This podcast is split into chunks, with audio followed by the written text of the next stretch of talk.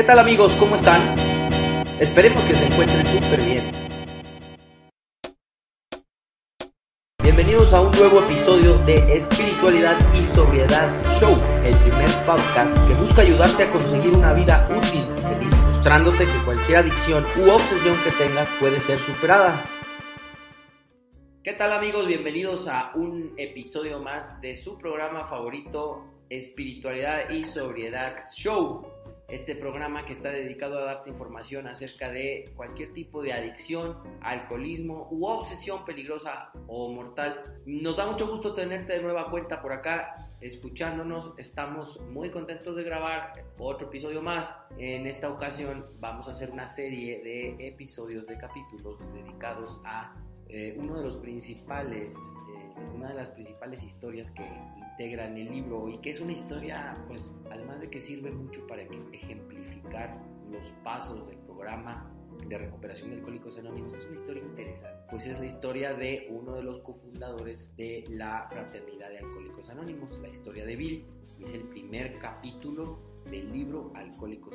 Obviamente, esto, como ustedes saben, no es un programa en donde se lea en donde se, se, lea textualmente durante varios minutos un libro. Es un programa en donde nosotros vamos comentando la historia, vamos a ir eh, señalando algunas partes importantes, esperando que, eh, como siempre lo hacemos, que les guste, que se interesen y que ustedes en sus casas lean más acerca de esto. Es una historia de verdad interesante y que les puede servir mucho para darles una idea de cómo son los pasos, los 12 pasos del programa de bueno amigos, pues directitos a comenzar el episodio de hoy. Acuérdense y a manera de, de resumen, de, ¿en qué nos quedamos, José Luis? ¿Te acuerdas tú en el episodio pasado? Sí, cómo no. Eh, Perdón, no te, no te, no te este, presenté, soy un burro, discúlpame. Ah, hoy me acompaña José Luis. Pues, para que vean que estamos en vivo. Eso. Eh, miren, eh, nos quedamos. Kevin ya había salido por segunda vez del hospital pero ya con otras ideas, ya había salido este, resignado a que en un año iba a fallecer por Cierto. un edema cerebral eh, o un ataque cardíaco derivado del delirium tremens. O sea, ya se estaban conjuntando más ideas acerca de lo que él tenía, pero eh, les recordamos amigos que todo fue información que le dio el médico. Ahora sí que información que cura ya empezó a hacer efecto en, Bill, pero recuerden que él dijo que esto sería el principio de su última borrachera. Y, ahí vamos a, retomar el tema, Arturo. Sale, perfecto. Sí, eh, está narrándonos en el, en el episodio anterior, estaba, eh, estábamos en la historia donde él nos está narrando, y así lo dice, este sería el principio de mi última borrachera, con esas palabras lo refiere. Y bueno, quisimos hacer la pausa ahí y generar un nuevo, elaborar un nuevo episodio para hacer la transición, porque como bien lo dijiste José Luis ayer, eh, bueno, en el episodio anterior, disculpen ustedes, este, quién sabe qué traigo ahora, eh? como que no muy bien, pero bueno, aquí estamos. Es la calor. Sí, también. Eh, en el episodio anterior decías que hasta el momento y en estas ocho páginas se contiene en su historia el primer paso. ¿E-, ¿Estoy en lo correcto? Sí, así es. Las primeras páginas de la vida de Bill es el primer paso para darnos cuenta con la importancia del historial. Miren, voy a hacer referencia a la página 19 del libro 12 Pasos 12 tradiciones, por ahí entre la 19 y la 21, dice que por qué tanta insistencia perdón, en que el alcohólico anónimo toque fondo primero. E, entre otras cosas dice, ¿para qué es el historial? Dice, era necesario levantar el historial de bebedores para llegar a tocarlos hasta el punto en que ellos puedan empezar a discernir, decidir si tienen esta enfermedad o no. Entonces, si lo ve con un, poco más de atención, amigas, amigos, la historia de Bill inicia a, raíz de su primer consumo, de su primera copa. Él no se mete en cosas de niñez, en cosas familiares, en cosas de educación, de abolengo, nada de eso. Él narra su historia a partir de cuando comenzó a beber. Entonces las primeras páginas de, la historia de Bill es eso, es el historial para que nosotros nos demos cuenta cómo la enfermedad fue progresando hasta grados de casi llegar a la muerte. Y de hecho, en algún otro de, de los libros que tratan sobre su biografía se refieren a que empezó a beber ya grande, 21 ¿eh? años me parece que tenía, entre 20 y 21 años cuando empezó a beber.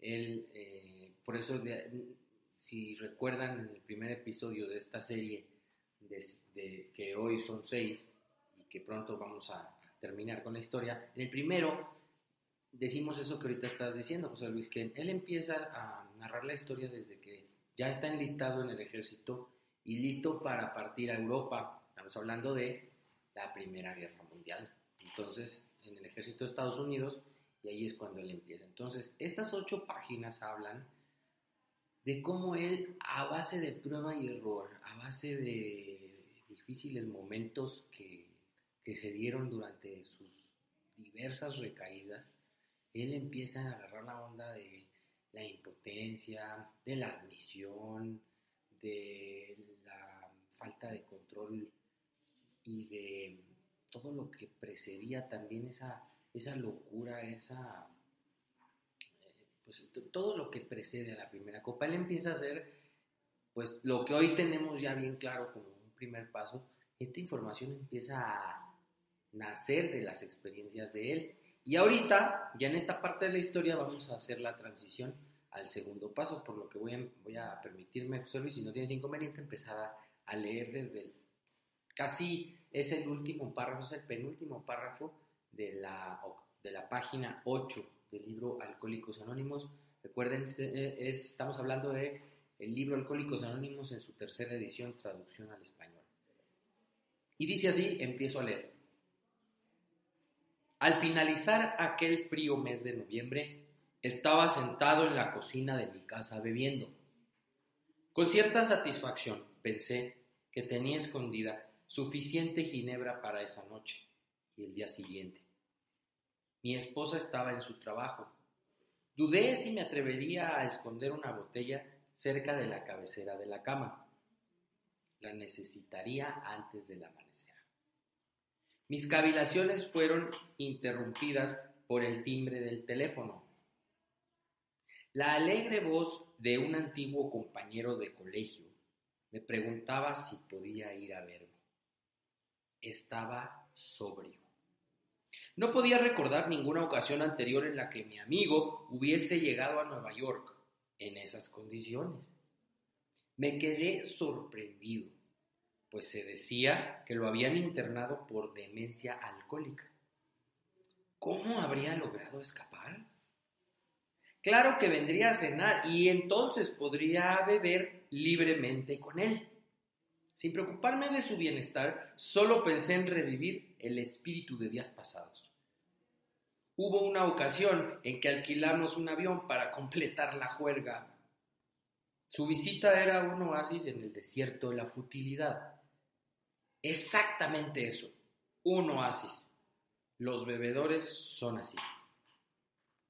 Se abrió la puerta y ahí estaba él, fresco el cutis y radiante. Había algo en sus ojos. Era inexplicablemente diferente. ¿Qué era lo que había sucedido? Terminó la cita. Y bueno, bueno, pues aquí ya vemos que el antiguo compañero de Parranda se apareció, José Luis. Ay, eso nos ha pasado a todos. Miren, amigos, Bill había salido del hospital casi casi con una sentencia de muerte. Y contrario a lo que muchos piensan, una persona que no tiene esta enfermedad hubiera, hubiese parado de beber. Pero no fue así. Entonces Bill ya narra que estaba un día frío en noviembre, eh, ya bebiendo, pero ya en la cocina de su casa. Y, la, y ya bebido, ya borracho, Bill pensaba dónde poder esconder más alcohol porque lo iba a necesitar. Pero también estaba preocupado, pues, como la mayoría de nosotros, que lo fueran a descubrir y lo fueran a tirar. Entonces, eh, en eso estaba, en esos pensamientos, Fíjense cómo, cómo va el deterioro mental. De pensar al inicio de su historia que iba a dirigir grandes empresas, que luego eh, trabaja en Wall Street, que luego es una persona que ayuda a hacer muchas fortunas a, a mucha gente, en pensar en cómo hacer negocios, cómo hacer dinero, cómo invertir, ahora ya se había reducido a dónde esconder la dotación de alcohol. Ya ese grado estaba de avanzada la enfermedad. Y de repente eh, suena el teléfono y la voz que se oye del otro lado es la de un antiguo compañero de parrandas. Si eso nosotros nos abocamos a recordar nuestras historias de manera general, van a ver que muchos de nosotros ah, hubo borracheras en las que estábamos solos o muy deprimidos. Y de repente la voz de un camarada, de un compañero de borracheras, suena o la escuchamos y nuestro estado de ánimo cambia en automático para recordar las buenas borracheras, los buenos consumos. Ese poder tiene esto, ¿eh? que nos hace olvidarnos de la desgracia y del fracaso en el que estamos. Y entra una llamada de otro borracho y nos alegramos. Y Bill pone el ejemplo de un oasis. Entonces, si hacemos caso al ejemplo, imagínense que vamos caminando por por, un desierto donde está la temperatura altísima, la arena caliente, no tenemos agua, y ya estamos a punto de desvanecernos por deshidratación y de repente de la nada se aparece un oasis. Imaginemos esa escena y van a ver cómo recibimos una, podría llamarse un ataque de entusiasmo y caminamos y corremos hacia el oasis porque sabemos que ahí, ahí está la salvación.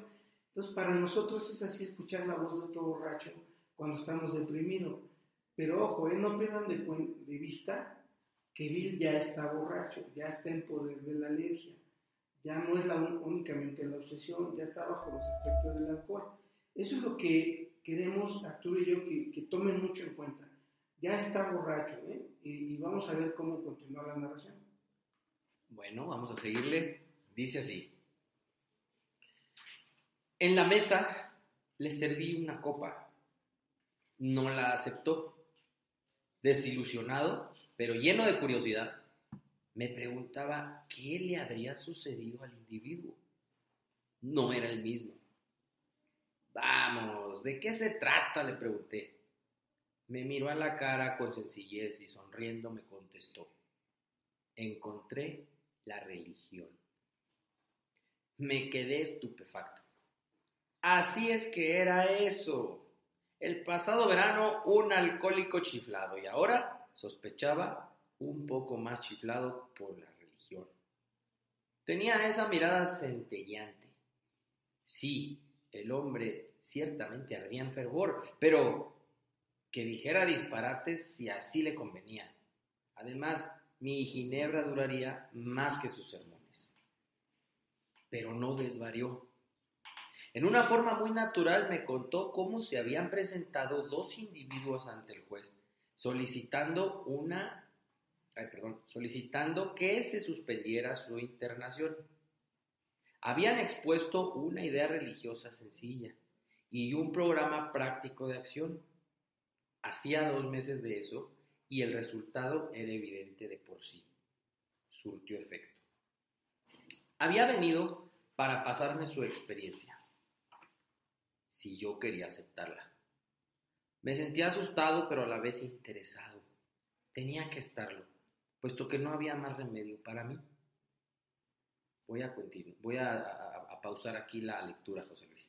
Oye, aquí entonces ya vemos cómo empieza a interesarse. Acuérdense que en los episodios anteriores hemos dicho que él ya había, pues prácticamente se había, había aceptado el diagnóstico de desahucio que le había dado el médico y que lo había condenado a, a, la muerte en más o menos un año si continuaba bebiendo de la manera en que lo venía haciendo.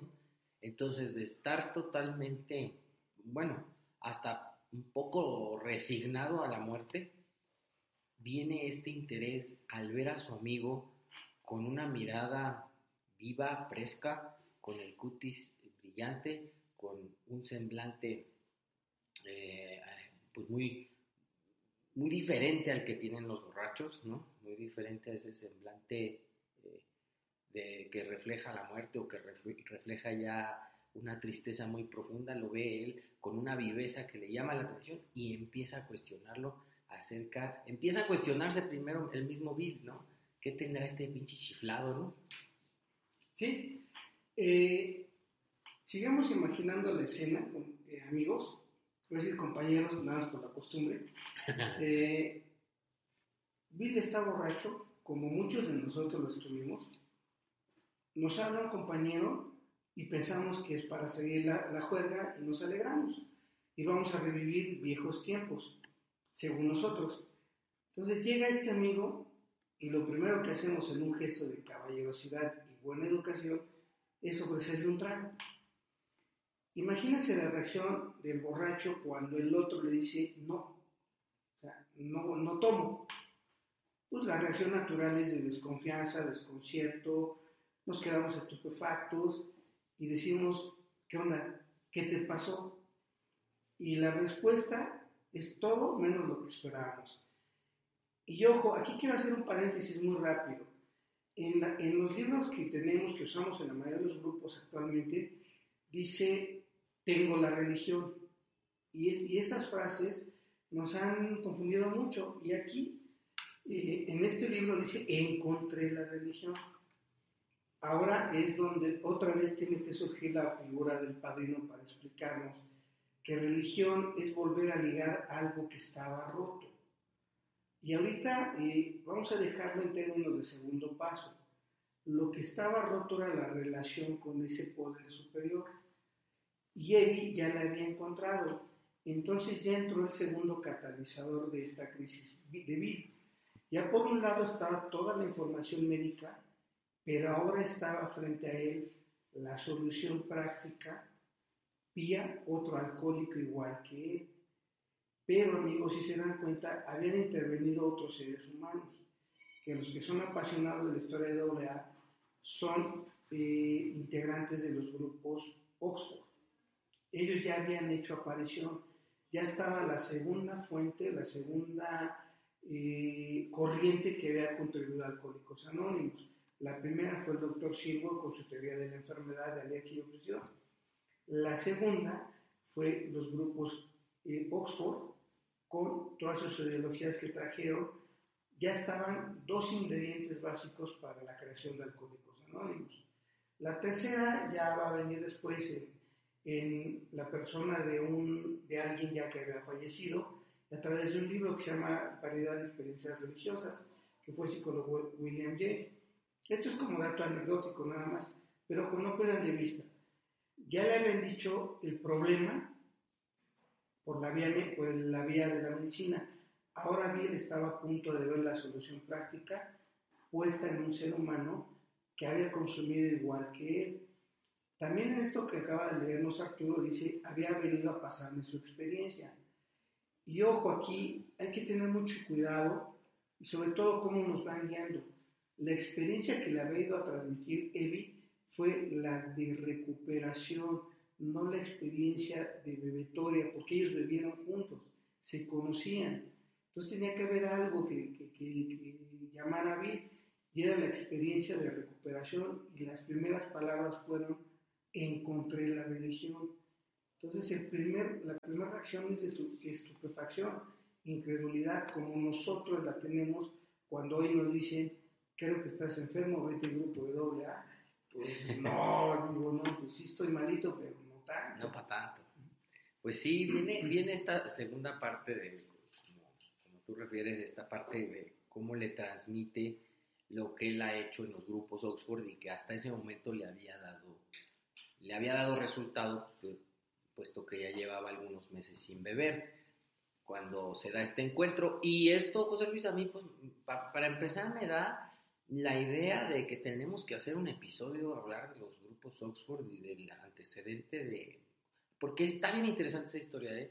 Manejan ciertos principios que no se adecuan a ninguna religión, si bien es cierto, son grupos que derivan de, de, del cristianismo, de principios del siglo, del primer siglo, no son privativos o particulares de alguna religión, catolicismo, cristianismo, evangelicismo, testigos de Jehová ni nada. Es, son, eran unas, unas agrupaciones un poquito este, mezcla de todo y, y, de nada. Entonces, esa historia sería bueno y de cómo se cómo convergen lo espiritual con lo médico, con los hechos reales de las historias de ellos dos, de Bill y de e, Evie, para crear lo que después fueron las bases de, de los 12 pasos.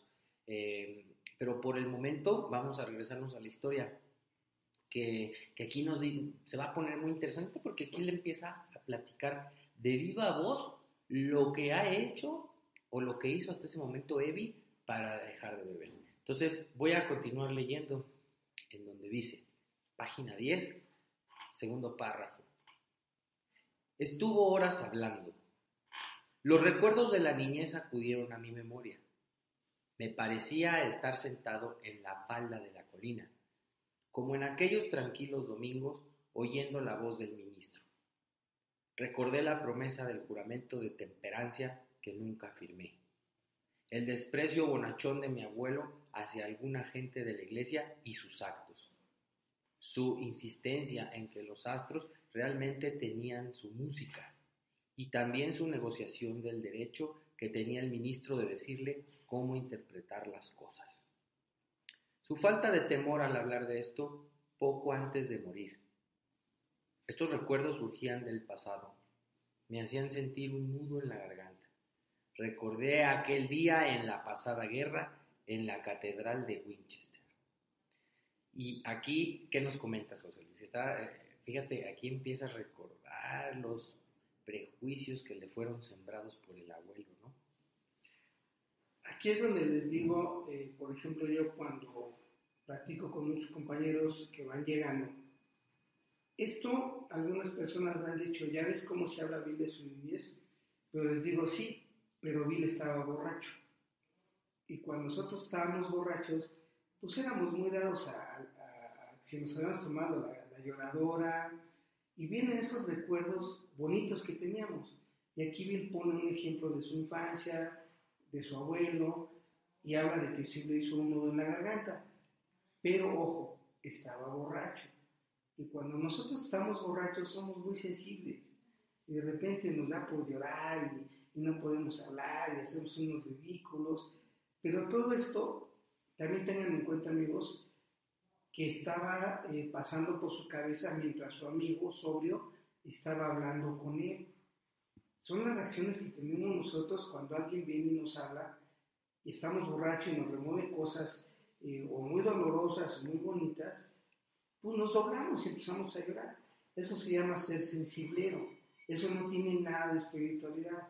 Porque luego la gente cree eso, ¿no? Y, y de ahí agarran eh, como hilo para jalar y empezar a hablar cosas de su niñez que no tienen nada que ver con el alcoholismo y las adicciones. ¿sí? Y aquí, eh, en el párrafo que sigue, ya enlaza Bill W el tercer paso. Pero ojo amigos, aquí hay una frase. Dice al final, recordé aquel día en la pasada guerra en la Catedral de Winchester. Y si nos remontamos un poquito a ese pasaje, dice Bill que en ese momento quiso a Dios y él vino por un momento. Dice, pero su presencia fue borrada por los clamores mundanos, aún más por los que huían dentro de mí. Y, habla de la cuestión del soldado y estas cosas que ya lo, ya lo hemos comentado. Pero resumiendo esa parte, la experiencia en la catedral fue esta. La tranquilidad, la paz de espíritu, la paz mental que Bill sintió cuando estaba paseando por la iglesia. Eso, amigos, es la presencia de Dios en un ser humano. Pero se fue esa presencia que duró un rato se fue por las preocupaciones que tenemos todos y cada uno de nosotros, que debemos la renta, que estamos atrasados en colegiaturas y que la tenencia no está. Pues esa paz, esa tranquilidad se va. Eso es lo que recordó Bill. Claro, empieza a recordar esto, como tú dices, como oído, ¿no? Porque inicia, iniciamos la lectura diciendo, estuvo horas hablando. él estaba hablando y este estaba, pero bien clavado pensando en, su pasado y en las casi nulas, poquitas experiencias que había tenido en relación a la religión. Entonces voy a continuar. para darle continuidad al episodio y concluir con el tema de, cómo le transmitía a Evi esta parte de, de Dios. Dice, siempre había creído en un poder superior a mí mismo.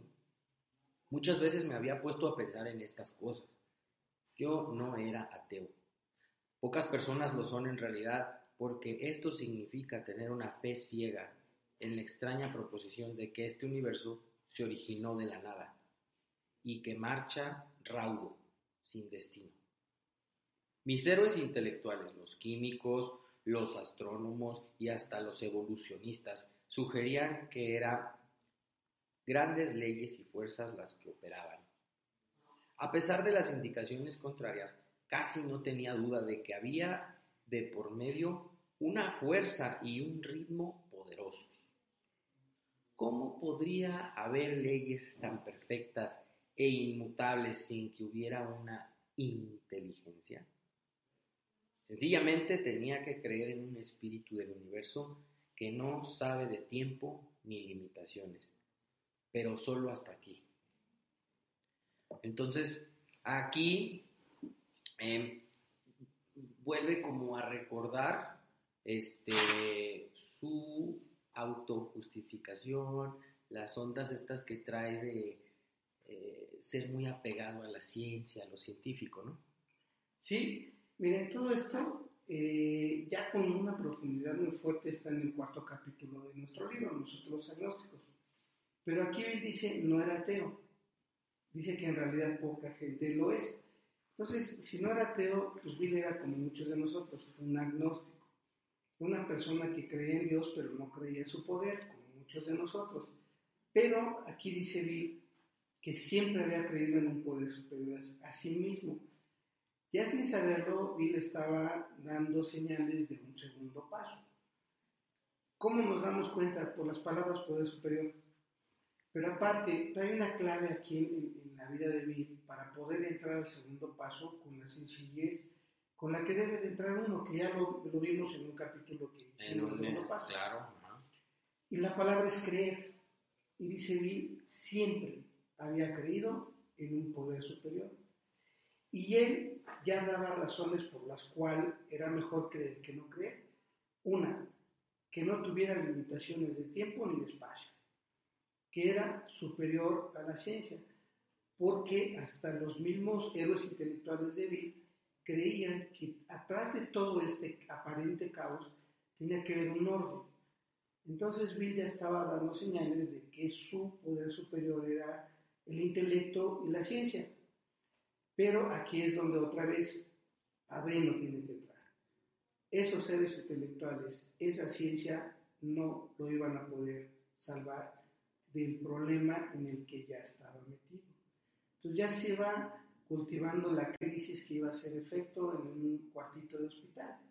Esto es lo que los padrinos deberían de enseñar a los ahijados en la historia de Bill. Aquí ya está sin darnos cuenta el semblanteo, eh, eh, el tráiler, como dicen hoy, el segundo paso. Próximo estreno, 25 de abril, de No se pierdan. Aquí hagan cuenta que es lo mismo, ya está el tráiler, ya está el adelanto, ya está el corto. Esto es lo que puede ya empezar a ayudarte a salir. La creencia en ese poder superior. Es aquí donde ya estamos puntos finos en la historia de David y solo es muy difícil que uno lo entienda. Tiene que estar con alguien que ya, lo haya visto y me lo pueda transmitir. Ok, bueno, pues concluimos el, vamos, a, vamos a, continuar con la historia de Bill para ver si podemos concluir la parte esta que estamos tratando tan importante para la vida de él en el programa y de, para su posterior eh, elaboración o, o, la organización que él le dio a, a la fraternidad y a los pasos. Voy a seguir leyendo. Dice, de los clérigos y de las religiones del mundo, de eso precisamente era de lo que yo me separaba. Cuando me hablaban de un Dios personal que era amor, poder sobrehumano y dirección, me irritaba y mi mente se cerraba a esa teoría. A Cristo le concedía la certeza de ser un gran hombre no seguido muy de cerca por aquellos que lo invocaban. su enseñanza moral óptima, había adoptado para mí lo que me parecía conveniente y no muy difícil. De lo demás no hacía caso. Venga. Aquí otra vez surge la figura del Padre. Aquí dice Bill de quienes se habían separado, dice de los clérigos y de las religiones del mundo. Entonces aquí vino ya, por ejemplo, cómo me empezaron a guiar a mí en, esto precisamente. Estaba yo un día sentado con mi padre y nos estábamos leyendo esto y me pregunta, ¿le entendiste? Y ya saben que uno sabe de todo. y le ah, dije, sí. Y dice, explícamelo. Y pues, así como ahorita hice una pausa y no supe qué decir. Y todo tiene que ser con ejemplos, por lo menos así me, han guiado. Dice, imagínate que ahorita tú eres católico y llega a tu casa y toca a la puerta un testigo de Jehová. ¿Qué vas a hacer? Y le dije, no, pues lo voy a correr. Dice, exactamente. De esa religión tú te separaste y de sus clérigos. Si tocara un budista, pues lo mismo. Me dice, ¿cuál es la religión buena? Le digo, la mía. Dice, pues no, porque si hubiera seguido eso, no estarías aquí. Mm. Entonces me iba derrumbando a mí todos los aparentes, este... Tus barreras. Y, argumentos que yo tenía para decir, mi religión es la buena, ¿no? Y muchos somos así en realidad. Entonces aquí vi, por ejemplo, dice que ya cuando hablan de un Dios eh, personal, pero que ese es todo amor y poder sobrehumano, pues nuestra mente se cierra. Porque en el fondo no queremos creer que eso sea posible. Nuestro Dios sigue siendo nuestro intelecto. Nuestro Dios para muchos sigue siendo el dinero, el poder. Y ese, las consecuencias a donde nos llegaron. Y aquí viene algo que me enseñó mi padre a mí. Dice, mira, ¿quieres ver cómo Don Bill W. era soberbio? Y luego, a ver, dice, mira, a Cristo le concedía la categoría de un excelente ser humano, no le daba la categoría de divinidad. Eso se llama, José Luis, soberbia intelectual. Y si todavía, dice, se daba el chance de adoptar para él lo que creía conveniente y lo demás, pues no le hacía caso. Y me decía, ¿y los resultados cuáles fueron? Pues borracho en la cocina. Claro.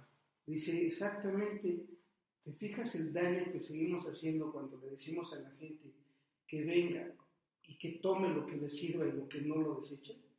Si no hay sano juicio, no saben discernir, hay que tirarles esa teoría. ¿Cómo? Pues con aquí está en la vida de mí. Dice otra vez, un gran financiero, un cuate que estudió leyes, economía, trabajaba y fracasó con todo y su gran intelecto. Dice, ¿tú hiciste eso? Le digo, nada más lo de fracasar, lo demás no. Dice, pues mira, es lo que quiero que entiendas, que si no tienes las bases, no vas a poder seguir solo en esto y menos ayudar a otras personas. Wow, sí, eh, yo realmente, sinceramente, no había, no había visto esa, esa parte en, este, en lo que estamos leyendo y tienes mucha razón. Se advierte que hasta ese momento él tenía algunos prejuicios cuando le hablaban del amor de Dios, de su, de su poder sobrehumano y de su dirección se cerraba y al único que medio le concedía algunas cosillas era a Cristo. Y eso eh, tomaba lo que más le convenía. Y si lo llevamos al escenario de la vida de cualquiera de nosotros, pues puede que nos reflejemos mucho en esta parte.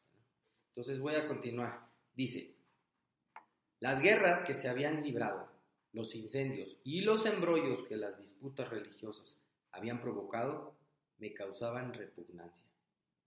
Yo dudaba sinceramente de que, haciendo un balance, las religiones de la humanidad hubiesen hecho algún bien.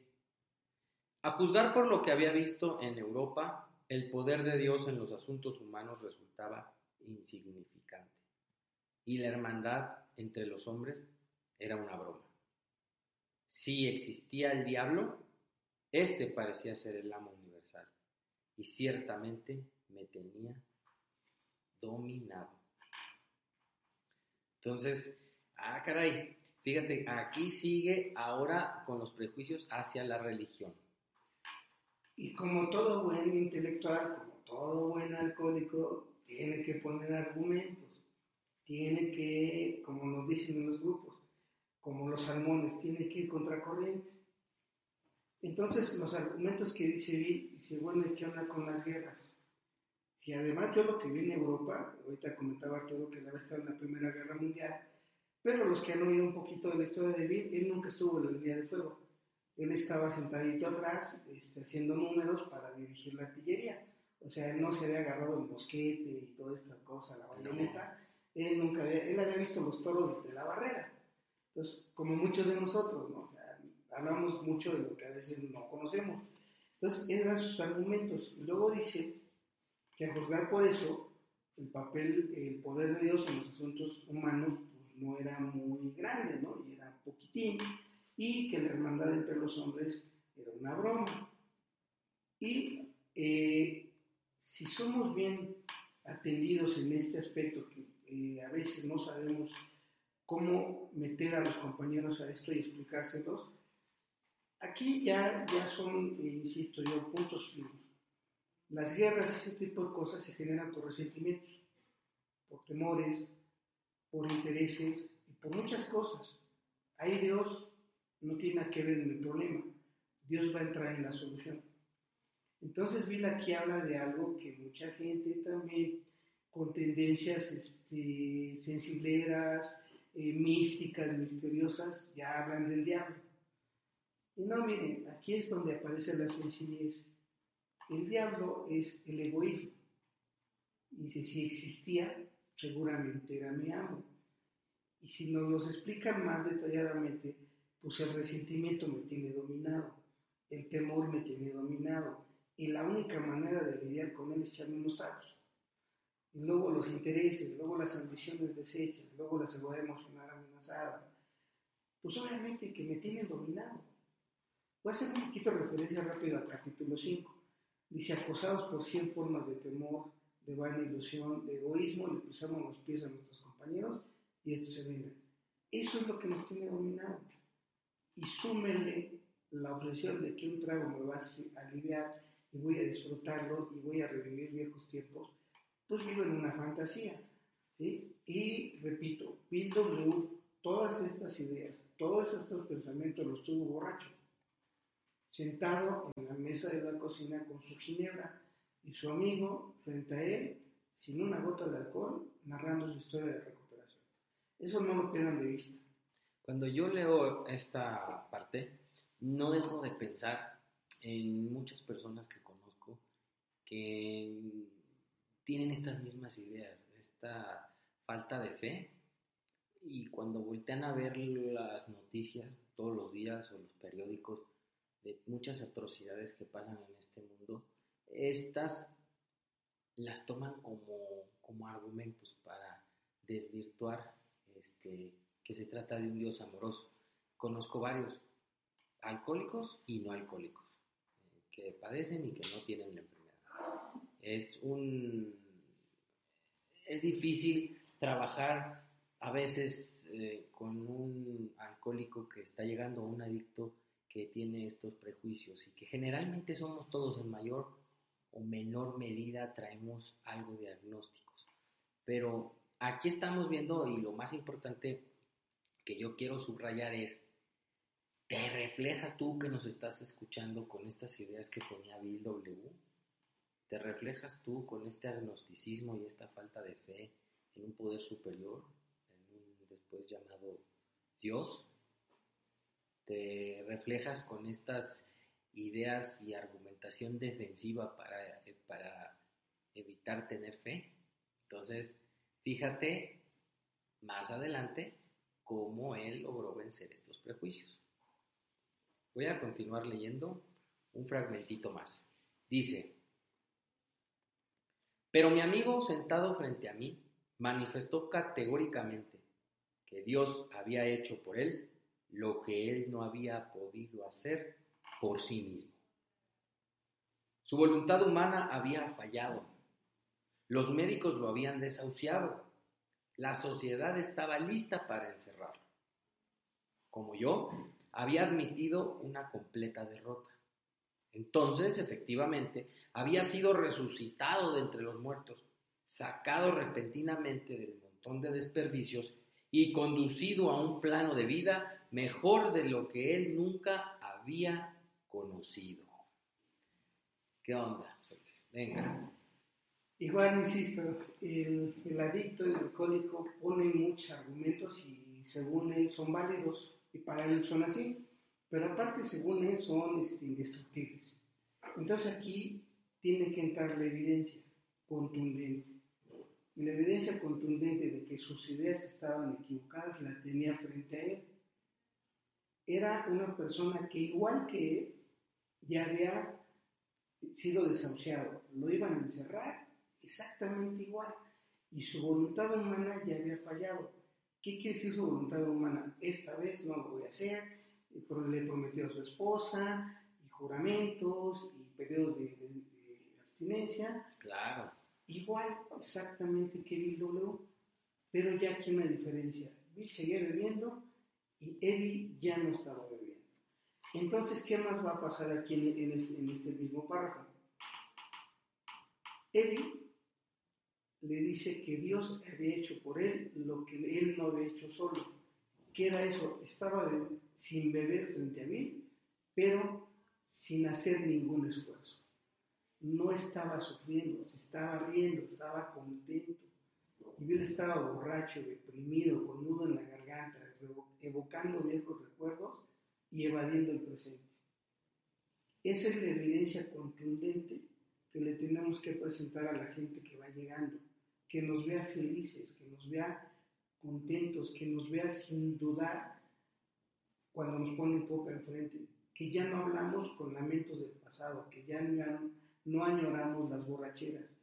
Eso es ser testimonio de lo que Dios puede hacer que no hace el ser humano. Eso es lo que estaba viendo Bill. Entonces, amigas, amigos, aquí ya empieza la amalgama de los tres primeros pasos sin darnos cuenta. Falta nada más, más adelante ya va a empezar el cómo, se dio, cómo dio Bill esos pasos y fueron uno tras de otro. ¿eh? Tomen en cuenta, la historia de Bill termina en la página 17, 16, perdón, y el primer paso abarca hasta la página 10, parte de la página 11. El peso, el grueso del, del programa es el primer paso. Y termino esto, aquí dice Bill, que como él había admitido su derrota, no dice aceptar, había reconocido que había fracasado. Y de ahí dice que fue levantado de entre los muertos.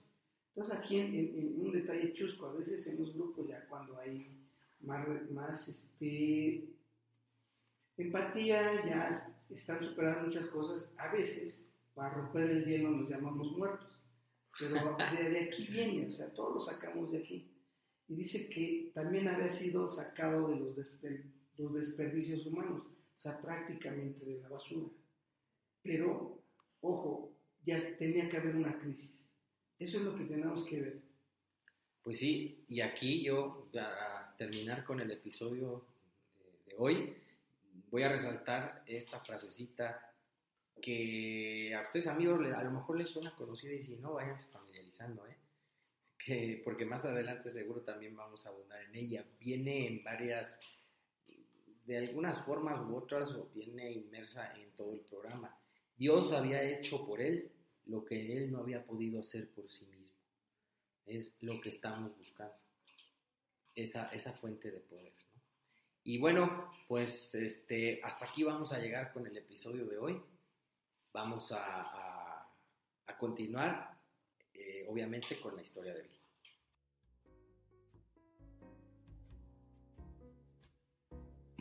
Y bien amigos, pues hasta aquí llega, como ya dije, el episodio 19, la historia de Bill, esta sexta parte de la lectura que le estamos dando a la historia del fundador del programa Alcohólicos Anónimos, Bill W.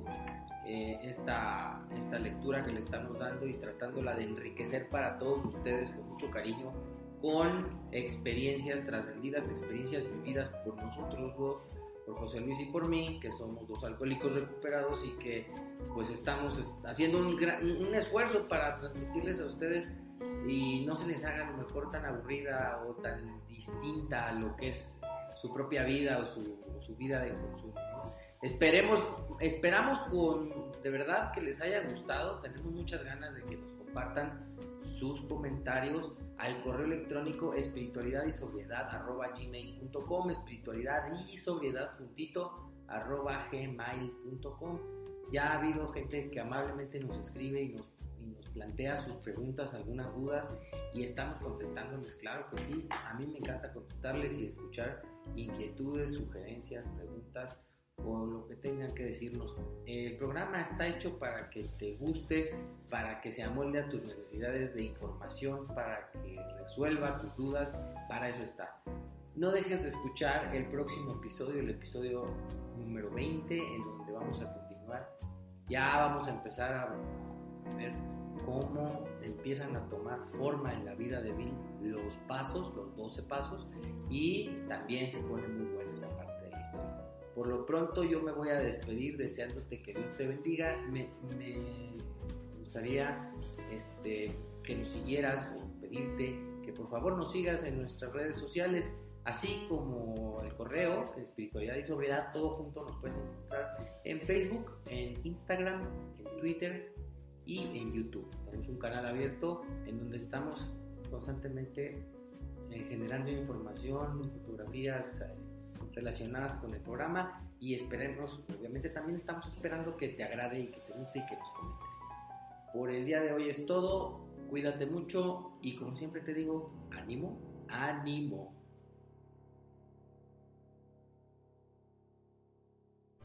Recuerda darle manita arriba y compartirlo, alguien podría necesitar. Por favor no dejes de suscribirte a nuestro canal si te has quedado con ganas de más. Te invitamos a seguirnos en todas nuestras redes sociales. ¡Chao amigos!